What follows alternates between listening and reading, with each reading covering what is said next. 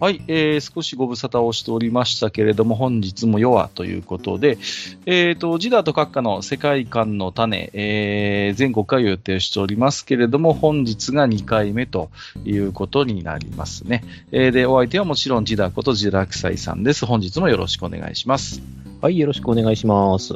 えっ、ー、と、第1回の公開から、まあ、えー、ちょっと、2、3週間経ってるんですけれども、結構、あの、反応もいただいてましてね。はい。で、まあ、ちょっとこう、反応にいろいろ返信、お答えもしていきたいなと思いつつ、ちょっとまあ、まずは5回、えー、先に、えー、やらせていただきましてね、また、えー、別途ね、反応については、えー、また感想会という形、形、お便り会という形でね、えー、救い上げていければいいのかなと思っておりますけれども。まあ、まあ、まあ、俺の記憶が持てばいいですけどね。何話したっけなっていう。まあまあまあまあ、まあそこはちょっとまた、えー、怪しいところではありますけど、まあ、えー、とりあえず今日はね。で、前回が、あの、ちょっとおさらいをしていきますと、えっ、ー、と、まあ、私と、まあ、自堕落斎さんとで、まあ、なんとなく交代交代でやっていこうかという話をしてまして、前回は私が、まあ、少しメインで、えー、おしゃべりさせていただいたんですけれども、まあ、あの、キャラクターと世界観というところでね、えー、少しお話をさせていただきました、えー、キャラクターが世界観を作るのであって、また世界観がキャラクターを規定していくんだと。いう話をさせていただきましたけれども、今日はね、えー、ちょっと自堕落斎さんの方でまた、また別の切り口でね、こう、お話できればいいなと思ってますけれどもね。はい。じゃあ今日は、えっ、ー、と、どのあたりからちょっとこう話を進めていきましょうかね。そうですね。まあ一応おさらいなんですけども、世界観とは何ぞやっていう、その単語の意味っていうところからおさらいしていって、うん、まあ私自身のその切り口をちょっと説明していこうかなと思うんですけども、はい、まず世界観という言葉なんですけども、まあ一応辞書で調べてみたところ、えっ、ー、と、1、世界及びその中で生きている人間に対して人間のあり方という点から見た統一的な解釈、位置づけ、えー、知的なものにとどまらず、えーと、上位的な評価が変わり、加わり、えー、人生観よりも、えーと、含むものが大きい。まあ、こういったとわけわかんないですよね。うん。うん。で、まあ、あと分かりやすいのは2の方で、えーと、俗に文学、音楽なので、その世界、あその作品が持つ雰囲気や、えー、状況設定というのが世界観。うん、で、えーと、我々が一般的に使っている世界観っていうのはその2の方に当たるんじゃないかなというふうに思っています。はい。ただ、やっぱ講義的な意味で言うと、あの1の方の意味が、えー、とやっぱ溶け込んで使われている気がしますよね。だから、1、2と分けてるわけじゃなくて、えー、と私たちが使ってるのは2をベースにして、1の要素が溶け込んでいるような形で、世界観という言葉を使っている気がします。なるほど。はい。で、えっ、ー、と、まあ、私の切り口なんですけれども、えー、まあ、やっぱりね、あの、私といえば、なんでしょうね、あのアニメに対して管巻いてるっていう印象があると思うんで、いやいやいや自身でもよく思ってるんで、ははそこはね、えっ、ー、と、やっぱその世界観を語るっていう意味では、そういったことを語るのがいいんじゃないかなということで、えっ、ー、と、原作ありのアニメにおけるオリジナル要素っていうので語っていこうかなと思っています。ああ、面白そうですね。はい。はいでまずなんですけども、あの、原作の世界観を壊さずにアニメ化する場合っていうのもあるんですけれども、あの、監督のその意思とか、その、まあ、他のスタッフの味付けによって、えっ、ー、と、大胆にこう、改変がなされているっていうアニメっていうのもあります。はい。で、えー、その場合でも、えっ、ー、と、ファンが受け付けないっていうことがもちろんあります。どちらの場合でもあるんですね。うん、うん、うん。あの、原作をそのまま、えっ、ー、と、アニメにするんだったら、原作読めばいいじゃない。はいはいはい。で、えっ、と、だあの、スタッフによる大幅な改変があるんだったら、それはあなたの作品でしょっていう。うん。っていうことがよくこう言われることになるんですよね。はい。で、まあ、そういったことはやっぱりそのアニメ化におけるその世界観が、えっ、ー、と、原作と合わなかった、反り合いがつかなかったっていうふうに言えるんじゃないかなと思うんですよ。はい。で、一方でですけれども、えっ、ー、と、そのどちらでも、あ、こういうのでいいんだよっていう。ね、うん、あの孤独のグルメじゃないですけど、こういうのでいいんだよ、こういうのでっていう ようなところで落ち着く方もいらっしゃるんですよね。はい。で、あの結局のところ個人の好みなんで、あのどれだけの多くな人口にそれが受け入れられるかっていう話になると思うんですけれども、はい。まあそうなってしまうとですね、あの、喋ることがなくなるので、まあね、一個そのアニメを題材に挙げて、こう話を進めていこうかなと思うんですけれども、いかがでしょうか？ああ、ええ、自堕落斎さんらしい切り口でいいと思いますよ。うん、じゃあ、早速ですけども、ここでは定番ですけれども、あの、銀河英雄伝説の石黒版と、あの、ノイエテーゼを上げてですね、こう、話を語っていこうかなと思うんですけども。いやいやいや、やってきたでしょ、ずいぶん散々、ここは。はい。でまあ、それに関しては、えっ、と、一応補足しておきますと、銀河英雄伝説とノイエテーズの違いに、私が感じるには、えーとやっぱ原作を薄めただけなんで、改変にすら当たってないと思ってるんです。なるほどね。うんはい。というので、えっ、と、ノイエテーゼを、あの、えっ、と、面白く見てる方っていうのは申し訳ないんですけども、あれは味が薄まっているスープだと私は感じているので、まあはい。あの、今回の題材にはふさわしくないかなと思って外させていただきます。うんはいということで、まあ、今回はですね、あのちょうど、えー、とちょっと前にですね、YouTube の方で無料配信してました、あの機動武道伝 G ガンダムという、出た、時間。はいはいはいはい。ね、まあ、いろいろとありますよ。まあいろいろとこう話題が、話題には上がります。まあ、なんて言うんですかね。あの、ほん、まあ私ももちろんこれ、リアルタイムで放送してる頃見てますし、まあ、あの頃の反応みたいなのもなんかこう、肌感覚でね、あるし、あの、まあ、とにかくこう、放送中に非常にこう、評価が180度変わったというか、あの、まあ、とにかく、こう、評価が2点3点するような、まあ、大変こう、話題性という意味ではね、もう本当にすごいアニメだったなという印象はあるんですよね。はいはい。で、まあ、この作品の非常に面白いところが、そのファン層が、えー、と大まかに4つに分かれてるっていうことなんですよね。ほファン層というかですね、えー、とまず、えー、とこの作品、えー、とガンダムシリーズなんですけれども、つまり今までのそのガンダムファンというものが、えー、と固定層で存在します。はい。今まであのみあの築き上げてきた、あれだから大体10年ぐらいなのかな、あれ、作品はいとして。はいはい。うんうんぐらいの作品なんで、まあ、今までのガンダムシリーズというものに対してファンがいます。なので、新しいのが始まるよって言ったらみんな見るんですよ。当然です。うん。まあ、ブランド新しいガンダムですからね。んそう、っていうことで、で、えっ、と、その中の、そのガンダムファンたちのファン層の中に、この G ガンダムを突っ込んでみたところ、4分割されますという、ほう。っていうふうになってるんですね。えっ、と、うんまず1、えっ、と、ガンダム作品として最高である。うん。2、あの、ガンダムである必要はないけど面白いと思ってます。うんうん。えー3、えーガンダム作品だろうけど面白いとは思わない。もしくはその肌に合わなかった。うんうんうん、で、えー第4、あれはガンダムではないし、作品として非常に寒いと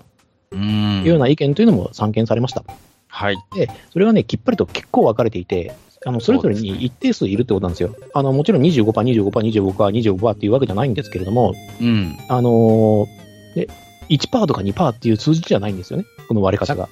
そうですね。そういう印象僕も持ってますよ。はい。でね、まあ当時ですね、あのネット掲示板があれば間違いなくね、毎週お祭りになってて、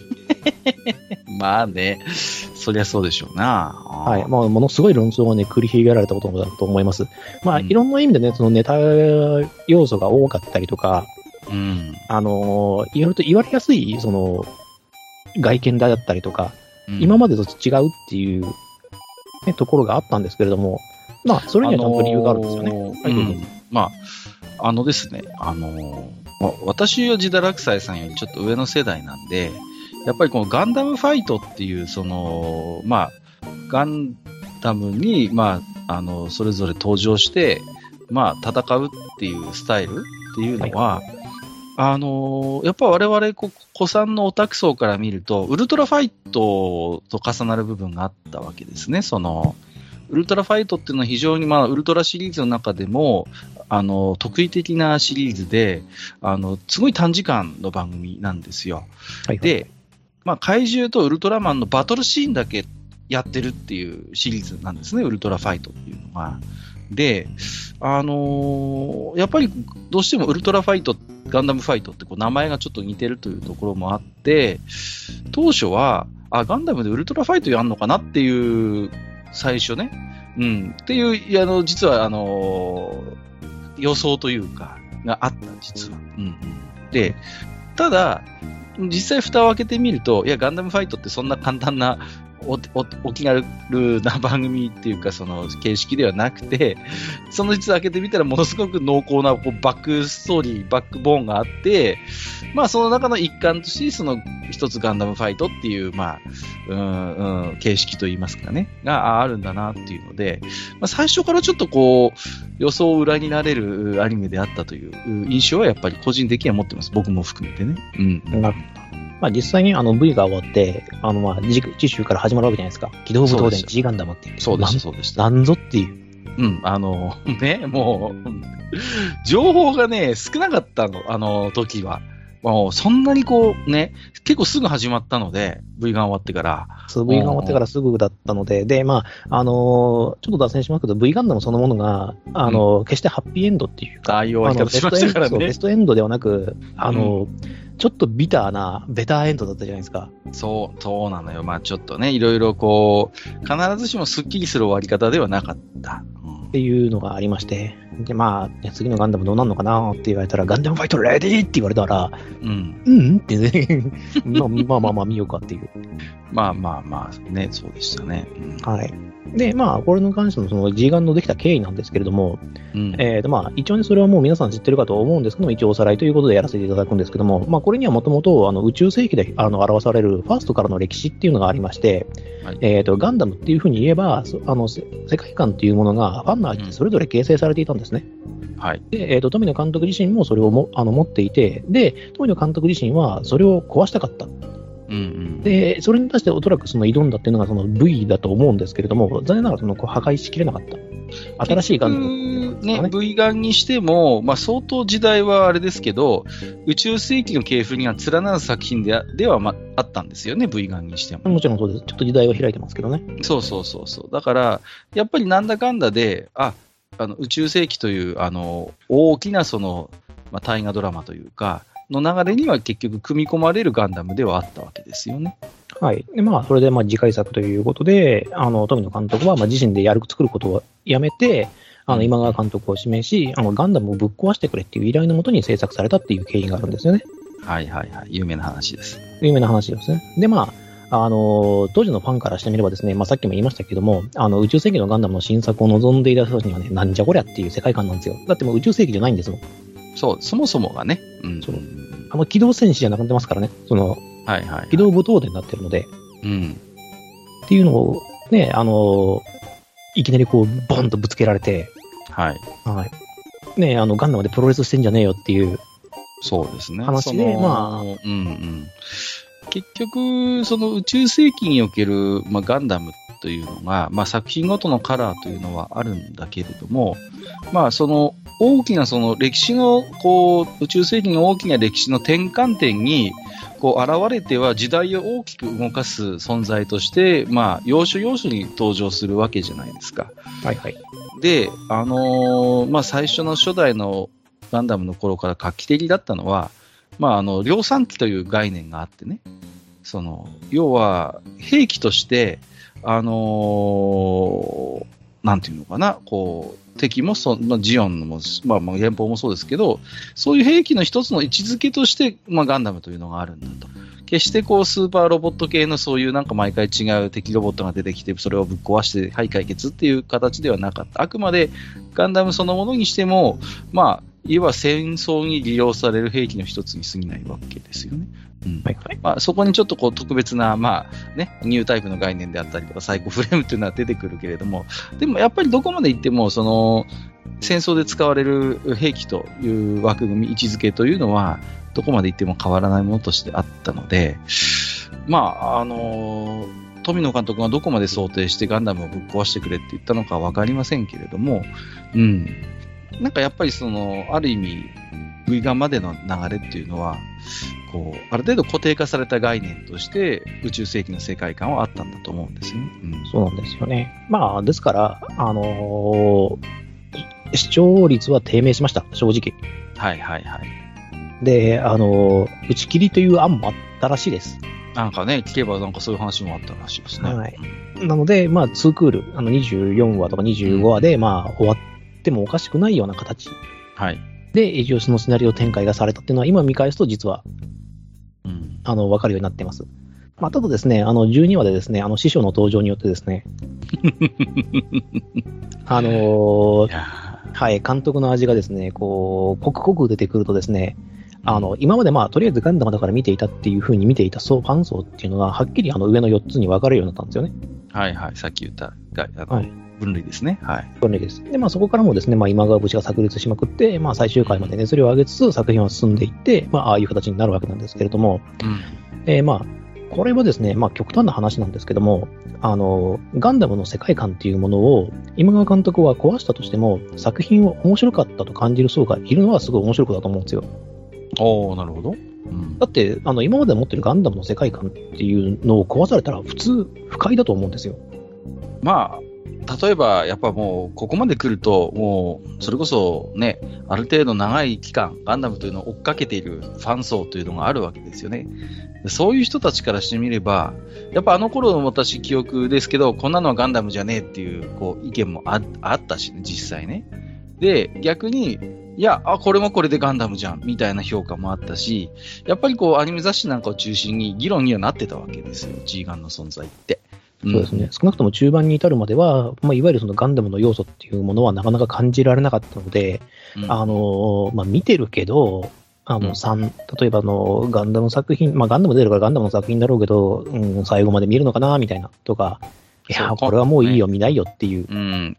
こんなお子ちゃま向けのガンダムなんてっていう評価も結構初期は強かったからね。うんそうなんですよね。うんうん。大人の主張に頼るのがガンダムだったはずなのに、なんだ今度のガンダムは。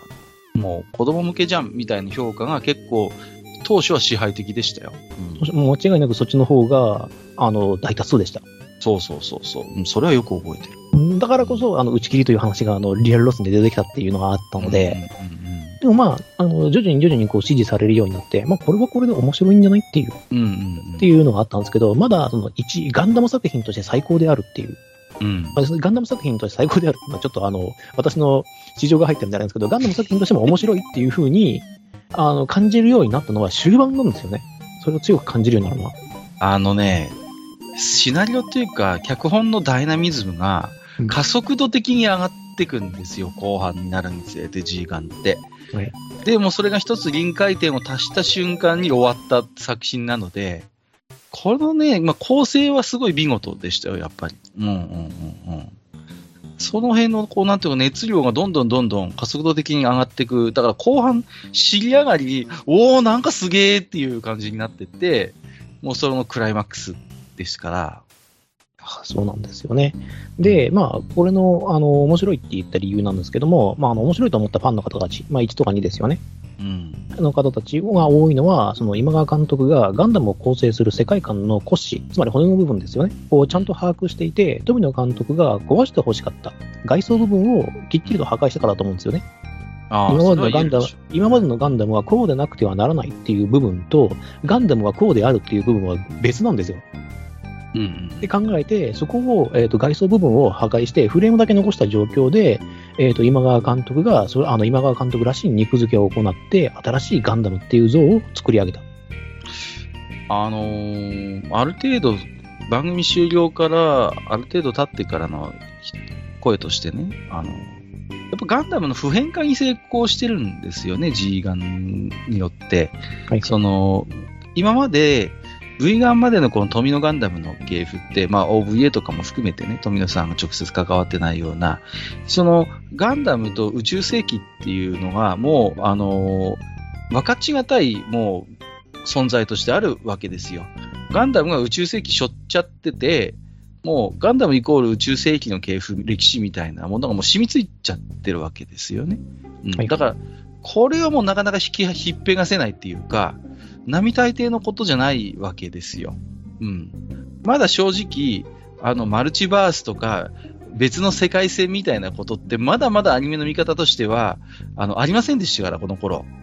そねこれはまた別の世界線のお話みたいなのなかったからね、あんまりこの頃ね。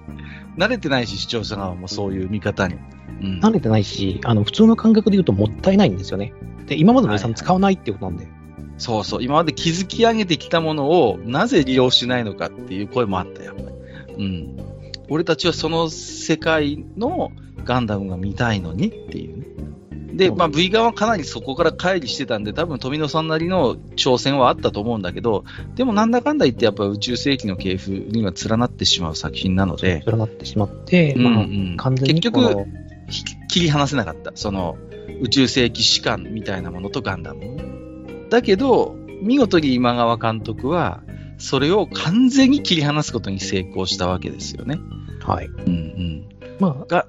ガンダムはガンダムとして存在はするけど、そこにいるガンダムは宇宙世紀のガンダムではなかった。なったっていうのが、まあ、ポイントなんですよね。うんうんで、まあ、また細かくちょっと説明していくとですね、まあ、今川監督のその、えー、とガンダムっていうフレームに対して、あの、今川監督がつけたお肉の部分が非常にうまくいって、フレームの部分が見えにくくなったために、ガンダムである必要はないけど面白いっていう意見が生まれたんだと感じています。それは、これは今川監督の作品であっている。うんうん、そうですね。だから、あの、ガンダムである必要がどこまであるのかっていうことにもつながってくるんですよね。別にガンダムでなくてもいいじゃん。架空の何かそういう巨大ロボット同士のバトル、ファイト、ものでも、まあ、変、成立するっていう意見はありました。だけど、まあ、多分ジダラクサイさんも感じてると思うんですけど、いや、実は G ガンにおけるガンダムって、ものすごくガンダムらしいガンダムでもあるわけですよ。なぜなら、そこに人の思いが乗る、希望を乗せる、えー、器としてのガンダムとしては、まあ、あの、今までのガンダムのそういう世界を実は、ものすごくこう、色濃く反映してるガンダムでもあるわけですよ、実は。うん。だから、やっぱり G ガンはガンダムでなければならないっていう声もやっぱりあるわけです。それはガンダムという巨大ロボットに何を見出すかの考え方の違いから出てくることだと思います。だから今ではね、人によっては一番ガンダムらしいガンダムは G ガンだっていう人だって結構なそう言いますからね。それなりにうん。まあ、だから、表すという意味ではですね。はい。うん、そうそう。だから、あれこそがガンダムであるっていう意見は、まあ、あの、この放映当初は正直口に出しにくい雰囲気ありないないないありました。ないです。もう、もう、うんうん。もう完全にこれは異端であり、義典であり、外伝でありっていう。だけど、今こうやって振り返ってみると、いや、あれこそが実は一番ガンダムらしいガンダムなんじゃないかっていう、まあ、大真面目に語るファンとかが、まあ普通にいる今状態になってますから。まあ、そうなんですよね。まあ、作品そのものがですね、スルメ的というかですね、うん、あの、実際当初としては、その、面白いと思ったんだけど、ガンダムである必要ないっていうのは、実は、あの、見て、当初見ていた当初も私もそうだったんです。私も2だったんです。はいはいはいはい。ただし、あの、いろいろとこう噛んでいくにつれて、うん、あ、これガンダムだなっていう。はいはい、そうそうそうそう。っていうことに気づけたっていうのが、まあ、ありますよね。うん。まあ、なので、まあ、えっ、ー、と、まあ、グループ1というか、まあ、ガンダム作品として面白いと思っているのは、その1の層っていうのは、やっぱその、えっ、ー、と、時が減るにつれて徐々に増えていった。その2から1に転身していくみたいな。うんうんうん、っていうのは、あの、多く見えたと思っています。はい。まあ、その原因なんですけども、それは、あの、今川監督が捉えた、あの、富野監督が作り上げたガンダムの世界観の骨が、我々と一致していたんではないかというふうに思ってですね。なるほど。ガンダムに求めるものですよね。はい、そうそうそう、そうですね。うん、でそこにあのきちんとした味付けをしてくれたおかげで、ガンダムとして受け入れることができた。ただし、えっ、ー、と、あまりにも形態が違うので、うん、あの、受け入れるまでに時間がかかった。っていうのがあると思います。まあ、ちょっと作品を例え、あの作品じゃないんですけども、例えるとするならば、あの、例えば、あの、一番最初に豚骨ラーメン食った時にこれラーメンかっていうみたいな。東京ラーメンに慣れてきた人間にとって。確かにね。こんな油ギトギトでっていうふうに、まあ、うんうん、イメージです。その当時の。うん、っていうのは、こんなものを食うやつなんかいないだろうって、臭いしっていう。うんうんうん、っていうの。いや、そうじゃないって、これもちゃんとしたラーメンなんだっていうことが分かるまでに、うん、その浸透するまでにやっぱ時間がかかった。時間はかかるね。うん。で、まあ、市民権を得たんじゃないかなというふうに思ってます。でも、そこで大事なのは、その豚骨ラーメンがやっぱり美味しいラーメンじゃなきゃダメなのよね。そうそうそう、美味しく前提として。そうそうそう。ちゃんとだから G 側はそういう意味で言うと美味しい作品であったわけですよ。あそうなんですよ。うん。だからこそ時間はかかったんだけれども、あ、確かにこれもガンダムだねっていう評価になったのは、やっぱり作品そのものが非常に良質であったということは、もうこれは間違いない。間違いないですね。まあ、作品に力があればこそ、あの、うんうんうん、浸透していったっていうふうに言ったと言っても過言ではないと思います。はい、で、まあ、後々のそのガンダムシリーズが続いたっていうのは、まあ、この私 G ガンダムのおかげだと思ってるんで、うんうんうん、そうね、はい、いや、そこなんですよ。だから、あのー、ガンダムを宇宙世紀と切り離してくれたっていうのは一つの功績です、G ガンの。はい、うん、もう一つはさっきも言ったように、ガンダムという存在はある意味普遍的なものにしてくれた。うん。ガンダムって何を背負ってもいいんだ、後ろの世界に何を背負ってもいいんだっていう、ガンダムそのものの魅力によって、実は、あの、様々な世界に登場させることに違和感がなくなってきたなくすことに成功したのは G ガンがあればこそなんですよね。うん、はい。なんですよ。だから、あの、今までのその富野監督が作った宇宙世紀シリーズをどこまでも長く作り上げる、細かい話を作るとか、その外外伝ですね。さっきも、前、確か前も言ったんですけど、あの、日日本で一番成あの成功しているシェアワールドなので、宇宙世紀は。そうですね。はい。うんなので、そこで細かく作り上げることに、あの、熱意を持たせる人もいれば、全く新しいガンダム、世界にガンダムを折り立たせて、そこで新しいガンダムの神話を作るっていうことをやってもいいっていうふうに、うん。お手本になったんですよね。うんうんうん。そうですね。先ほども言いましたけど、宇宙世紀から切り離して考えてもいい。っていうそれが、あの、G ガンダムの偉大なところかなと思うんですけれども、あのーこういう、なんていうのかな、長期シリーズで、そういう、こう、本当に転換点になるような作品に恵まれたのって、まあ少ないんですよね。あのーうん。そういう意味でも G ガンの存在って、絶対このガンダムのファン層を、あのー広げることにすごい貢献してくれた作品だし、うん。その、まあ、いろいろとこうね、えー宇宙世紀派だとか、ノット宇宙世紀派だとか、いろんな派閥が今でも、まあ、ガンダムファンって語られるところはあるんですけれども、やっぱりそこのガンダムワールドというか世界をやっぱ広げてくれた転換点はやっぱこの G ガンであってね。うんうんうん。そういう意味ではね、やっぱりこういう作品に恵まれたっていうのは長くやってきてよかった部分だと思いますね、そのガンダムっていう作品がね。うん。うんだと思いますよ。まあ、そのガンダムのデザインなんかにも結構はっちゃけてるじゃないですか。そうですね。お前それガンダムかっていう。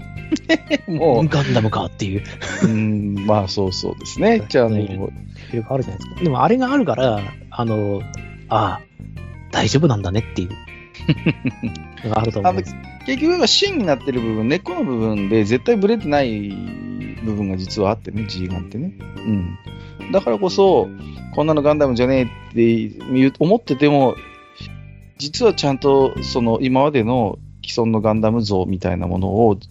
実は色濃く反映してる芯みたいなものがあって、そこからは実は絶対ブレてない作品なんですよね。うん、だから、やっぱりね、うん、僕なんかも後半は本当に、まあまあ半信半疑は正直ありましたけど、これをガンダムとして受け入れるか否かっていうのは常にあったけど、でも結局なんだかんだ見ちゃったしね。うんうんうんうん。そうそうそうそう。で、ああいうこう、本当に濃厚な人間ドラマをロボットアニメで実現することができるんだっていう発見。うん。だから、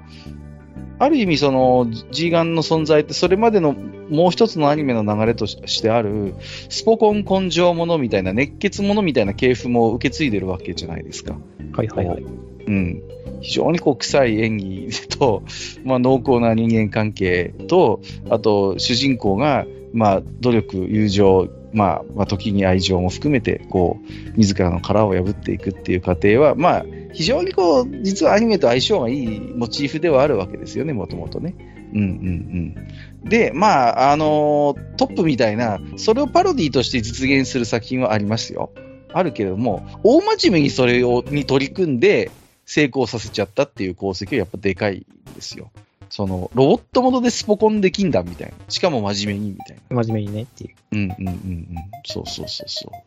う。うん。そういう要素も結構ね、取り、巧みに取り入れられてるっていうところもでかいですよね。うん。そうなんですけどね。まあ世の中ね、まあそういう作品ばっかりではなくてですね、あくまでも G ガンダムは最上級にうまくいったパターンというふうに捉えると、あのーやっぱりオリジナル要素を入れるっていうことになると批判の声の方が多いっていう。まあ、そうなんでも、う G ガンそのものも結局、あのー最初は批判にさらされてましたからね。まあ、そうただ、ですねまあ、あ、の、時代が良かったっていうのもあるんですけども、あの、うん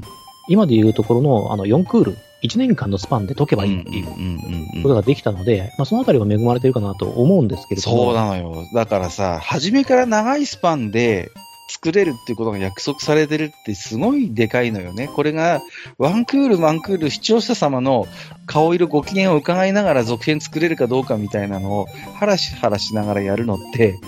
変な話、練れたシナリオを作るという意味では最悪な環境なんですよね。こう、複雑な伏線も作れないし、もうさ、うーん、それは全くその通りで、まあこれ、あの、後々ちょっと語ろうかなと思ってるので、はいはいはい。ちょっとそのあの、話題を取っておくんですけども、ええ。で、まあ、えっ、と、これでなんで、あの、オリジナル、まあ結局お話を大元に戻すとですね、まあこれ、あの、G ガンの話を、俺はずっと今から2時間ぐらいしたいんですけども、それをまあ 置いといて、置いといて、置いといて、あの、まあ世界観の話ですので、じゃあなんでこれが、あの、えっ、と、原作ありの、その、ああの、オリジナルうん。として、あの、オリジナルの、あの、要素を入れるとうまくいかないかっていうことをちょっと考えてみたんですけれども、はい。これは、あの、原作の世界観を捉えきれずに、あの、その監督とか、例えばシナリオの方々が、あの、自分の物語を他人が作った作品に、そのままポンって乗っけちゃってるからじゃないかなと思うんですよ。ああ、なるほどね。うん。うん、つまり、その、えっ、と、文脈とかが全く違うんですよ。だから、読んでて違和感を感じる。そうですね。はい。でそれゆえに、まあ、あの、オリジナル要素を、あの、違和感、異物として捉えて、あの、作品の消化がうまくできなくなったんですよね、その違和感ゆえに。なんか喉に引っかかってるような感じがあるとか、ちょっとうまく消化しきれないなっていう。はいはいはい。で、あの、いくらうまく世界観を捉えていたとしても、そこに添える、もしくは加える人物や物語が、既存の世界観にマッチするかっていうのはまたまた別の問題なので、そうですね。うんはい。だから、だから結局よくあるパターンとしては、これいらなくねっていう。はい。なんでこれ出したのっていう。つまりその、あの、味がないキャラクターをスッと登場させたんだけど、なんでそのキャラクターを今出したのかなっていう。あのーそのですね、うんここはまあ本当に原作付きの作品の本当に難しいところで、その、キャラクターをどちらに奉仕させるかっていう問題にもあるんですね。その、つまり原作付きの世界観に奉仕させるためにキャラクターを出すと、そのキャラクターの、まあ、えー、なんと造形とか活動範囲とか考え方みたいなのが、どうしてもその脚本とのこうミスマッチを起こしやすいっていうことがあるんですね。で、一方で、じゃあ、あのーシナリオとか脚本に、まあ、そ奉仕するキャラクターとして造、あのデザインした場合、今度は元ある世界観との相互が生じやすいっていう、実はリスクがあって、非常に難しいんですね。うん、そこが。だから、原作付きアニメでオリジナルキャラが時折、打滑のごとく嫌われることがありますけれども、それはその辺の調整がうまくいってないキャラクターにありがちな現象ですね。そんな、こんなキャラ原作いないのになんで出したんだろうみたいな時たまありますけど。うん、まあ、そそれでね、なんかあの、ペラペラペラペラ喋っちゃうと、うんうんうん、特にそのヘイトを買いやすい。そうなんですよね。うん。いや、お前が語るんかいっていうそうそうそうそう。になっちゃうのでだけど、正直、便利だから出したくなる気持ちもわかるのよね、その。そうなんですよね。で、まあ、小説を1から10まで全部そのアニメ化するっていうことが不可能なので、うんツールとしてどうしてもその、あの、はしょった部分とかをつなげるために出さなきゃならないとか、そのセリフの改変をしなくちゃならないっていうのはあるんですけれども、うんうんうんそこをね、、やっぱりうまくできるかどうかっていうのはその腕の見せ所だと思うんですけども、そこで安易にね、やっぱオリジナル要素を展開させて、えっ、と、こことここをうまくつなげちまえみたいなことになると、やっぱこう、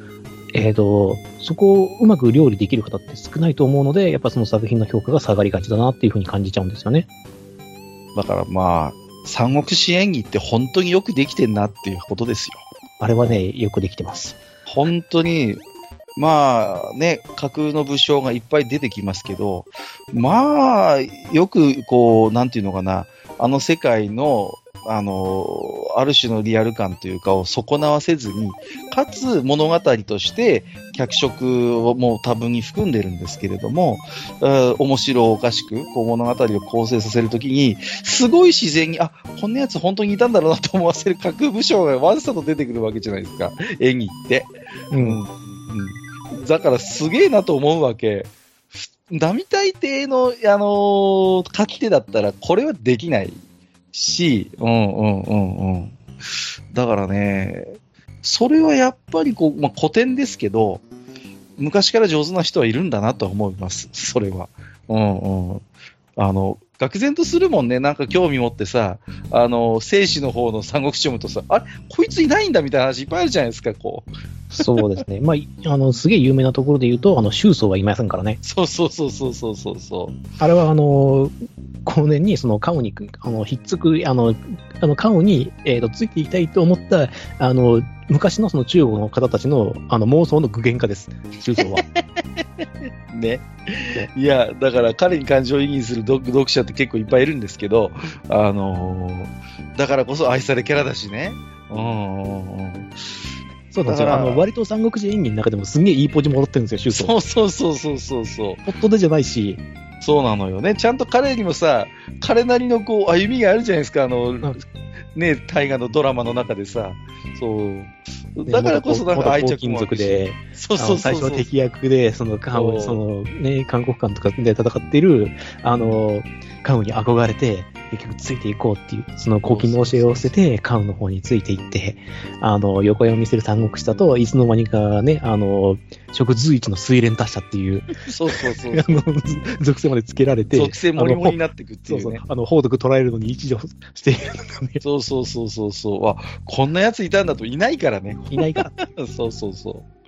いや、だからまあそういうのがね、本当に、まあ名作になるのは、あの、稀だからですよ。そういうことが、えー、成功するということがね、本当にやっぱり難しい要素であって、だから、その、世界観の話に、えー、戻していきますと、その、やっぱりね、こう、自分ではない、その、自分が一から作り上げたわけではない世界観に、何か物語をこう紡いでいくことの、やっぱり難しさであり、まあ一方で面白さなんですよね、それが。はいはいはい。G ガンはまさにそれが本当にその魅力というか面白さを教えてくれた作品でもあると思うんですよ。それまで既存のいわゆるガンダムという、まあ、いろんなファンがいろんな思いを持っている名前をあえて使って、ああいう作品を作り出して、かつ、それをまず成功させるっていう、その本当にこう、卓抜した技術というか、うん、うまさというものはやっぱりすごいし、これに成功するともうそのブランドは無敵ですよね。もうある意味。うんうんうんうん。そうすると、あ、こういうガンダムもありなんだってなると、またこそこに有能なクリエイター、才能が集まってくる。うん。で、まあさ、ガンダムはそれによってまたここから本当成功していくわけですよね。そうですね。まあ40年、今超えても愛されているっていうのは、あの、うんうん、あそこの転換点が、まあ結構大きなところだと思ったんですよ。そうなったら過去の作品、過去の長く続いたシリーズみたいな形になったと思うんですよ、ね、いやいや、だと思います。時間がなかったらいつまで経ってもガンダムは宇宙世紀に縛られてたかもしれない。うん。だけど、一回普遍的なガンダムを G ガンで見せてくれたおかげで、逆に宇宙世紀にガンダムが戻ってきたときに、なんていうのかな、我々のガンダム感みたいなものも確実に一歩か二歩進んでるんですよね。うんうん。で、この世界におけるガンダムって何なんだろうって考えるきっかけを与えてくれたのが一つ G ガンであって、うん。その G ガンのフィルターを通ってきた我々が改めて宇宙世紀にガンダムが帰ってきたときに、この世界におけるガンダムの役割とは何かっていうことをちょっと一歩引いた視点で見るっていう新たな視点を実は獲得できているんですよ。はいはい、だから物語に完全に自分が肩まで使ってどっぷりっていう楽しみ方もありなんだけど、一方で G ガンというフィルターを通ってきたファンにしてみると、一歩引いた目線で見る楽しみ方っていう視点を獲得できてるんですよね。うん。だそういった、なんていうかな、やっぱり貢献っていうのも見逃せないし、うん。あのーね、まあ、あの、先ほど言いましたけども、あの、日本で一番成功しているシェアワールドって言ってたんですけども、結局それもなんか G ガンありだと思うんですよ。うん、宇宙世紀広がっていったってのも。あの、G ガンがあったから、俺はあの、08招待ができたんじゃないかなと思うんですよ。あんな泥臭いガンダム。うんうんうんうん。そうね。うん。それはあると思うよ。あれを例えばそのテレビ放映時とかに、例えば OVA とかで作っても、多分受けなかったと思うんですよ。地味なんでね。あの、それこそ本当に大人の大人が楽しむためのガンダムになっちゃったと思うんですよね。本当にごく一部のマニアが、なんか語るぐらいの作品になってた可能性はあります。そうそうだから、あの、今で言うとこのイグルーのようなポジションに入っちゃうと思うんですよ。もう、ね、チップっていう、あの、戦記物じゃんっていうさ。そうそう。あの全然モビルスーツでないやんっていうさ。あの、青い柿を食ったかのようなシップっていう感じで。そうそうそうそう。口、あのね、あの、顔を構成する要素が真ん中に寄っていくぐらい渋いので、あの作品。本当にね。正直ビジュアルもとっつきにくいしね、あの頃の CG の、あれですから。あのね、いや、だからまあ、その、世界、だから、1回目の世界観の話の時には、基本的に自分が作る世界観っていうのを一つ、まあ、あの、想定してお話をしたんですけど、まあ今日、ジダラクサイさんがお話ししていただいたのは、そういう実は、あの、自分とは違う人間がこしらえた世界観に、こういう形でコミットする方法もあるよっていう話だと思うんですよね。はいはい、そうですね。うんうんうんうん。で、それが非常にうまくいった例として、一つ G ガンというものがあるんだと。を、えーまあ、取り上げさせていただいて、まあ、先ほどからその難しい難しいというお話をしているので、せっかくなんでその閣下に聞きたいんですけれども、うん。あの、他の作品に自分のキャラを登場させたとき、つまりその語り部として、はいはいはい。あの、意識せずにいられますかっていうことなんですよね。これがね私が考えるにはね、やっぱり分かりやすくひいきしてしまう部分があるでしょうね。目をかけちゃうっていう。のもあるですし、あの、過剰に目立たさないようにっていう、目立たさせないようにするっていうこともあると思うんですよ。あの、ひいきしないように、ひいきしすぎないようにって言って、結局、あの、冷遇してしまうみたいな考え方そううん。があるかと思うんですけど、どうですかね？あの、まあ、僕の場合は、あの、逆にシナリオライターなので、はいはい一から自分で世界観を作ることって、まあないわけですよ。あらかじめ設定とか、ある程度もう出来上がったところに、まあ、あの、脚本とかシナリオを落としていくという仕事なので、あのーだから僕自身が、そういうキャラクターを作るという経験は実はほとんどないんです。ただ、シナリオを作っていく中で、明らかにピースが足りないって感じるときはあります。で、はいはいはい。そういう時はね、お願いしちゃいます。もう、プロデューサーさんとかディレクターさんに。すみません。ここのピースメールキャラクター作ってくださいって言って、お願いすることはあります。で、それを説得するために、まあ、あの、自分の作ってるプロットとか、少しこう、ラフみたいなのを見せたりすることもありますけど、あのーだから私の場合はそれを一から作るという経験は実はほとんどしたことがないので、偉そうなことは言えないんですけど、ただやっぱりその、なんていうのかな、あの、世界観を作る人と、そこのシナリオを作る人が、まあ、大体のゲームの場合、別ですよね。あの、はいはい一般向けにしろ、アダルトにしろ。となってきたときに、その、非常に実は我々のそういう足りないピースを埋めるキャラクターが欲しいっていう要望は、実はすごい、あの、尊重してくれます。大抵の場合において。あなるほど、なるほど。うん。なぜなら、そういう世界観を作っている人たちは、脚本を実際に、えー書いている人間こそが、その世界観に足りないピースやキャラクターを肌で知っている、肌で理解しているという思いでいてくれるからなんですね。それだけ実は世界観を自分で作るというな時に、あの、これは完璧だと思っても、そこでいざストーリーテリングを始めた時に、ここが欠けてる、あれが欠けてるっていうことは、ままああることなんですよ。うん。だから、あのーそこをね、うん、なんていうのかな、あのー結構我々は要望を聞いてくれるし、いや、ちょっと今更増やせないですとかって言われたときは、まあまあ、そこはちょっと工夫のしどころなんですけれども、あのーもうモブの力を借りますよね。もうそうなっいや、まあ、たらね。モブの力をね。うんうんうん。で、面白いのは、そういうなんかこう、ビジュアルも用意されてないような、モブに結構そういう役割に合わせると、あのー意外なところから人気が出ちゃったりなんかしてね、続編になると名前付きのキャラクターに昇格してるなんてこともよくありますけどね。まあ、あります。うんうんうんあります。これはよくあります、本当にね。うん。はいはいうんそうそうそう。まあね、せっかくあの私が話してるんで、ちょっとね、あの、TRPG の要素についても話そうかなと思ってるんですけども、ぜひぜひ。うんはい。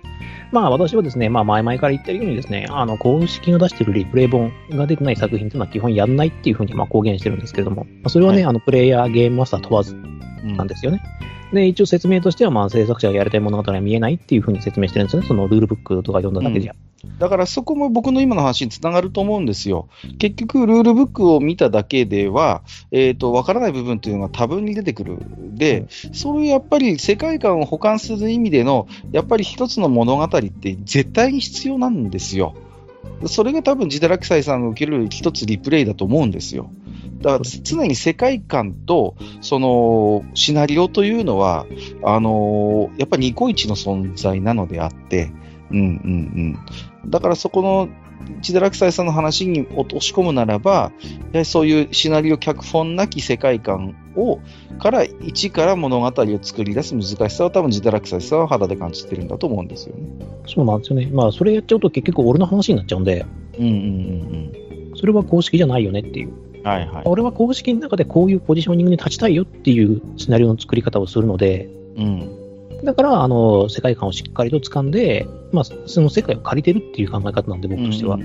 制作者が考えているあの世界観っていうのを大きく逸脱しないうんようなあの話を作りたいと思ってるんですよね。うんうんうんうんまあ実際私自身のそのマッタリングがそんなに上手くないっていうのもあるんですけどもうん。い、やいやいや、何をおっしゃいますあの、私俺が作った、俺の味っていうのを前面に出すよりも、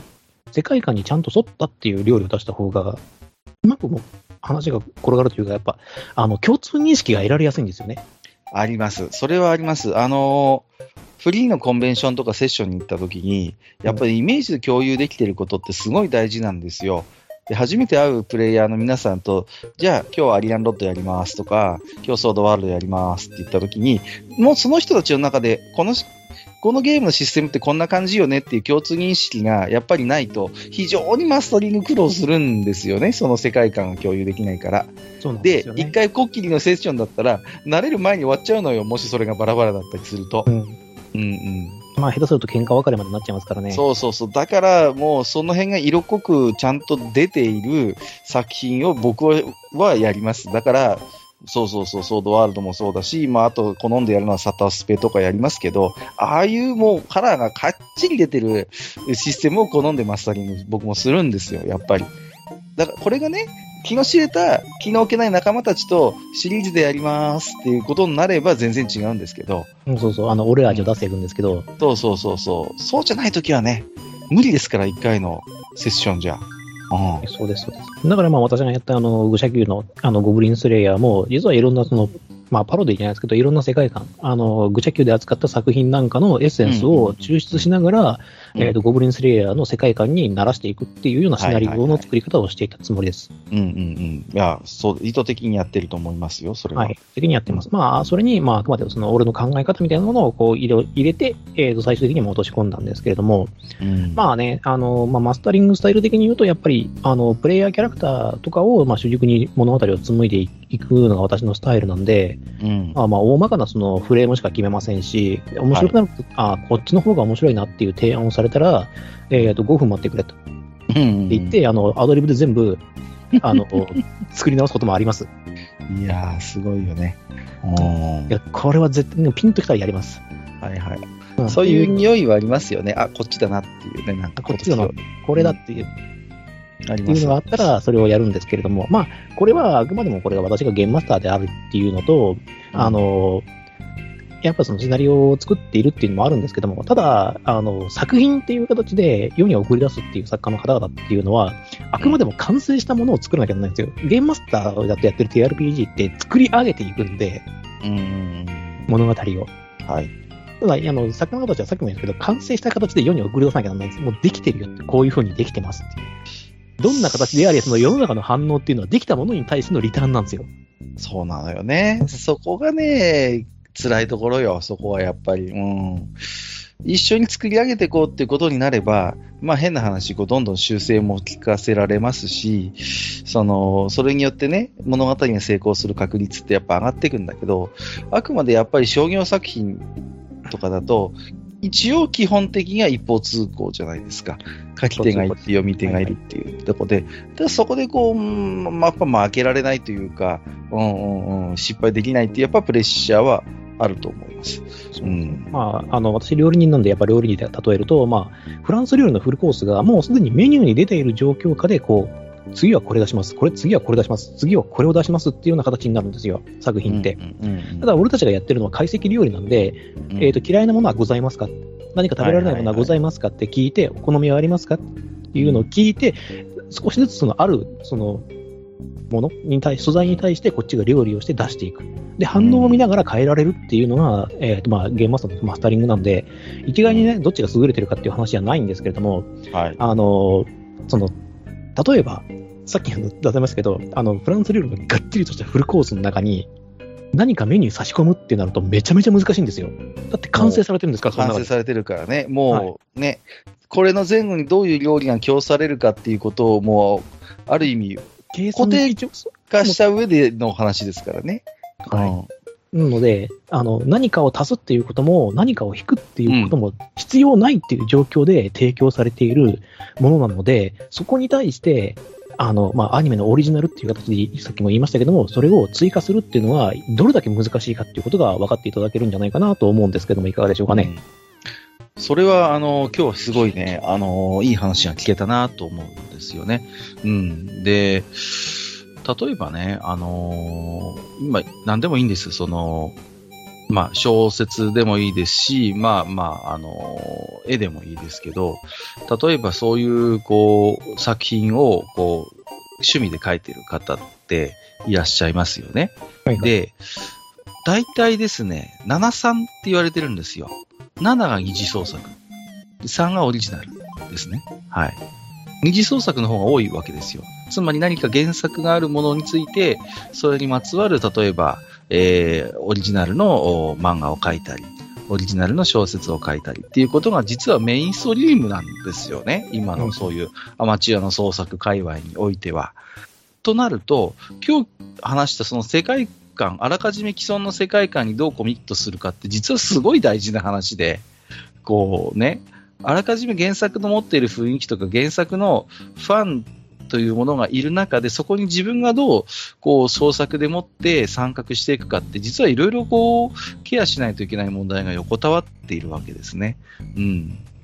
で、まあ、G ガンの成功というのは実はある意味本当に奇跡的な話でもあってね。うんうんうん。まあ、あれが大成功したということで、まあ、ガンダムの可能性は一気に広がったわけなんですけれども、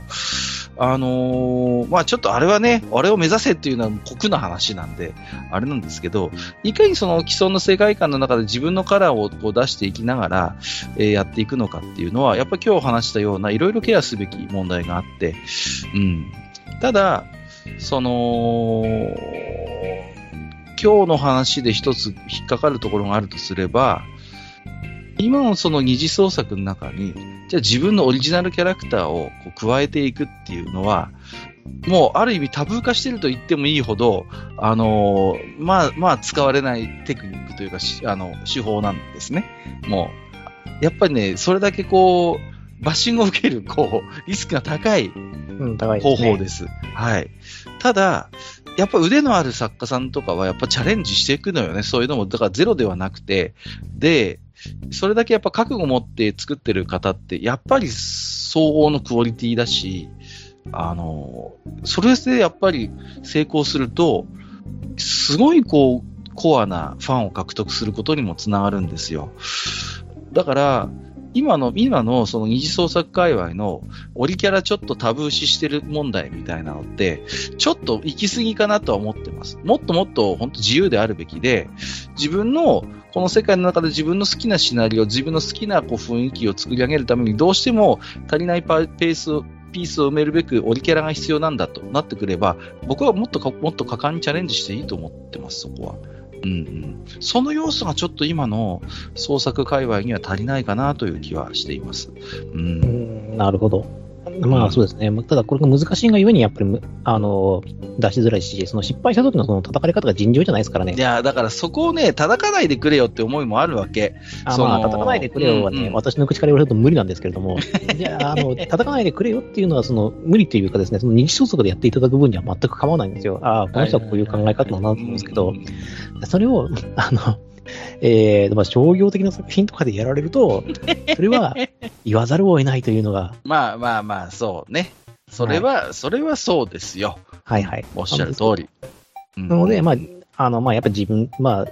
第1回でも言いますけど、やっぱあの好きなものを上手ならなので、あの自分の妄想をやっぱぶちまけるんだったら、まあそのぐらいの覚悟でやっぱ作ってほしいなっていう気持ちは、えっ、と、あります。ただ、やっぱり自分の好きな物語なんで、あの、自分の嫌いな形に寄せてこない、寄せないでほしいっていう気持ちがやっぱ強くあるんですよね。そうですね。うんうん。それもわかりますね。うん。だから、その、一からね、自分で世界観をある程度こう作り上げていくのって、まあ大変なんだけど実は楽な部分もあって、まあ、それだけその世界観というのは一回立ち上げると、それを作った人自身においても、なかなか魚しづらい要素を持っているヌエみたいな存在ということが言えるのかもしれませんね。で、ね、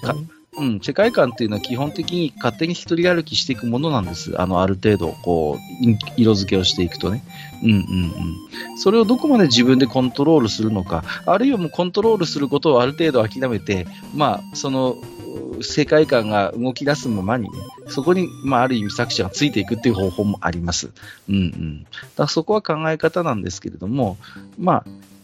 そういうちょっと気まぐれなもん自立性を持っている世界観という存在との距離感とか付き合い方みたいなのは、まあ、ある程度訓練によって、あのー、適切なこうポジションを取ることはできるので、まあ、いずれやり続けるってことですね。だからそういう創作にしてもね。うん。そういう中でなんとなくその世界観という気まぐれ君との付き合い方がなんとなく分かってくるのかなというのはありますね。うん。面白いんですよ。ずっとなんか一つのそういう世界観でもって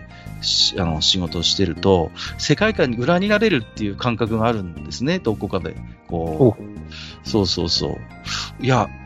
お前、そんな雰囲気今まで出してこなかっただろ、この世界はみたいなことを自分しか書いてないシナリオでも起こるんですよ。不思議と。ああ、一人歩きしてきた。一人歩きするんですね。これがすごいですよ。世界観がキャラクターから離れる瞬間があるんですね。自分が作ってきた世界観のはずなのに。うん。これがね、あった時っていうのは、えー、はっきりわかるんですけど、評価が極端に良くなるか極端に悪くなるかどっちかです。もう、思います。もう大失敗か大成功になるんですね。そういう状況になります。あの、世界観が自分のずっと付き合ってきた世界観が離れる瞬間をもし皆さんも感じたときには、えー、今回自分が出す作品は魔人の斧になったと思ってください。はい。そうですね。外すかクリティカルか、会心か。そうですね。はいはいはい。まあその辺はやっぱり長くね、一つ世界観と付き合ってきた創作を続けてきた人に、まあま起こりうる出来事なので、ぜひそれを楽しみに皆さんもね、えー、創作、楽しんでいただきたいなと、えー、思っております。いや、ほんとこれ面白い感覚なのよ。ぜひね、味わっていただきたい。うん。俺はそのやっぱゲームマスターなので、あの、キャラが勝手に動き出す瞬間っていうのは何回も感じてるんですよ。ええええ自分の意自分の意思から離れる瞬間が。わかりますよ。でもその瞬間はもう手を離すんで、俺は。ええもう離したいように離してみてくれっていう。はいはいはいはい。それはまあ、ありますよね。実際それはあります。あの、だけ不思議なんですけど、絶対あるんです、これ。マジであるんです。絶対あります。これは絶対あるんです、これは。だから、その、なんていうのかな。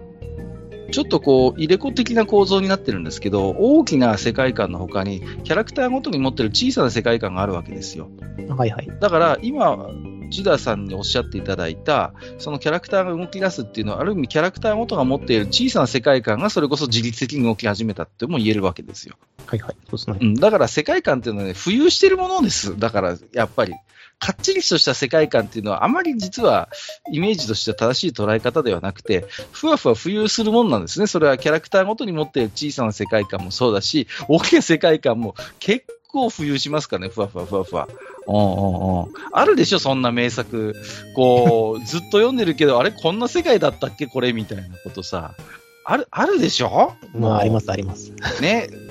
で、いくらでも例を挙げられますよ、それはね。そうそうそう。筋肉マンだってそうだしさ。最初、最初そんな、そんな話やったかと思って。そうそう、だから、最初はおならで空飛ぶせような世界観だったんだからさ。最初あの、なんか自分の息子はあの、ね、豚に似てるからってポイ捨てたんだから。そうそうそう。で、巨大化とかしてたんだからさ。まあ、だから、本当にね、世界観ってのは不確かなものであって、うんうんうん。で、それを恐れないでほしいっていうことですね。だから、ある意味自分の世界が当初のものとどんどん変わっていくっていうことは、あの、まあままああることであって、それを恐れないで、まあまあ創作を続けてもらいたいっていうことですね。ただ、最初からすごい変態的な世界観にすると意外と固定化しやすいですね。最初からこれ、俺にしか作れねえみたいな世界で作ると、ずっと自分についてきます。これは。これがよくありがちな、まあまあ、よくあるよね、みたいなところで世界観を作っていくと、こいつは、あの、いろんなところに飛んできますけど、うん。そうそうそう。最初からもう、超ド変態な、もう俺にしか作れねえ世界だっていう形でもって作ると、まあ、結構実は固定ができやすいっていうのはありますね。はい。まあ、えー、ですから、そうですね。うん。割とそう考えると、エロゲ界隈は割とそういう世界観の、こう、浮遊みたいなものは起きづらいのかもしれませんね。どっちかというと。うん。まあ、そもそも大工でも話話してましたけど、世界観狭いですからね。まあそうなんです世界を狭くしてるっていうのもありますけどね。そう、閉じた世界なので、あくまで、あのー